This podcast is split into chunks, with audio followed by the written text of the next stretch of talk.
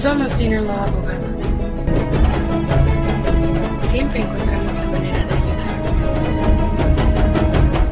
So basically, one, what we did, and many of you are listening, if you heard this beforehand, is we created a situation where people could call in and they could find out in less than 10 minutes if there were options there, right? So this way they didn't have to miss work, they didn't have to pay any money, they could be safe, they could be anonymous, or whatever else.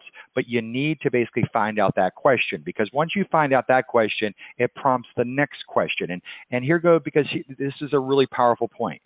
If you don't, unless you take some initiative, unless you take some action, you know, the anxiety is going to eat at you, right? When you're trying to sleep, when you're basically with your family, when you drive, all those things are going to eat at you and you're going to suffer. When we basically flip the script and we take the initiative and try to, you say, all right, what are my options? Let me do, let, let me take initiative instead of just waiting and being a victim.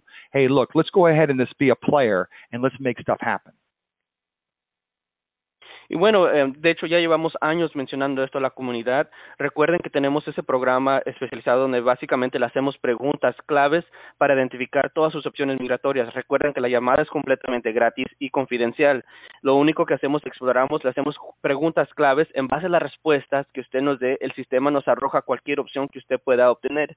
Este, recuerden, este es sí es completamente gratis. Lo único que tiene que hacer es marcar triple ocho triple ocho treinta quince triple ocho triple ocho treinta porque cuando se le hace el cuestionario y sale de que quizás no tenga una opción, usted tiene que aún tener un plan B, aún prepararse, del cual eh, ahorita el abogado nos va a explicar cuál sería ese paso. So, right, so we go through there, we make a phone call, we go through the questions, and somebody says, "Hey, look, you have options. It's your choice at that point whether or not you want to basically come in, you know, for free and see. Still, once again, it's free and it's confidential. What it will take to get from where you're at right now to there. So everything is laid out for you. But the people who you do who do not have options, right? Let's say you call in and they're saying, "I'm sorry, right now it doesn't look like that you're eligible for anything." You, I've got something else for you though. All right, it's not just the people who can get status that we want to help. We want to help everybody. The people who don't, who can't get status, there's three things. There's three things that you can do that will put you and your family in a much better situation.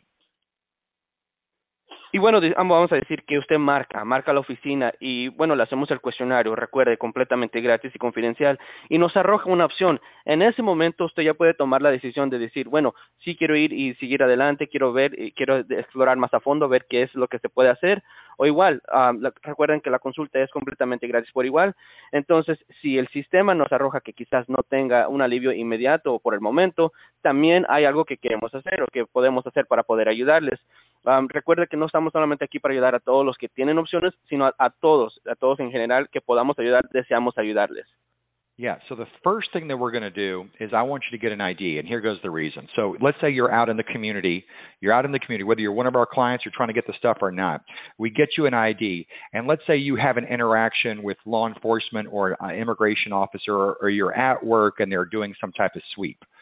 Now, when you are out by yourself, you do have to give them your name. Okay, the law is going to say that you have to give them your name. But beyond that, you don't have to answer any of the questions. One of our points on the ID is basically saying, listen, don't ask me call my lawyer and ask them the, the, you know this information. Basically, I'm exercising my right to remain silent. And when they encounter a lawyer to try to talk to them, you know they take a different posture. But here's my point to you: you don't have to hire me to have an ID. It's free. I, we're going to give it to you. Okay. So you basically have that ID card and you just keep in your wallet in case you ever need it. You know that is my that that is our gift from the firm to you, so you at least have a little bit more peace of mind. Y bueno, aquí tres cosas que queremos compartir con la comunidad y es algo que hemos hecho también ya por años. igual, independientemente de que tenga o no tenga opciones, lo que nosotros estamos otorgando a la comunidad es una identificación. Es muy importante que usted cuente con una identificación. Ojo que nuestra identificación de nosotros lo único que dice es que usted está respaldado por un abogado y también por el lado de atrás eh, dice de que usted no, no es de que se quiera uh, rehusar hablar con agentes. Simple y sencillamente usted está ejerciendo su derecho de permanecer callado y no hablar con, o firmar nada si no está un abogado presente. No tiene que ser cliente de nosotros, ¿de acuerdo? No tiene que ser cliente de nosotros. Esto es, lo estamos dando completamente gratis. Lo único que sí ocupamos son dos formas de identificación que presente a nuestra oficina para poder otorgarle esta identificación. Ahí en la identificación igual trae nuestro número triple ocho triple ocho treinta quince triple ocho triple ocho treinta quince donde uh, ellos se pueden comunicar con nosotros si en, el evento que usted tenga algún roce con agentes de la orden pública, incluso hasta con agentes de inmigración.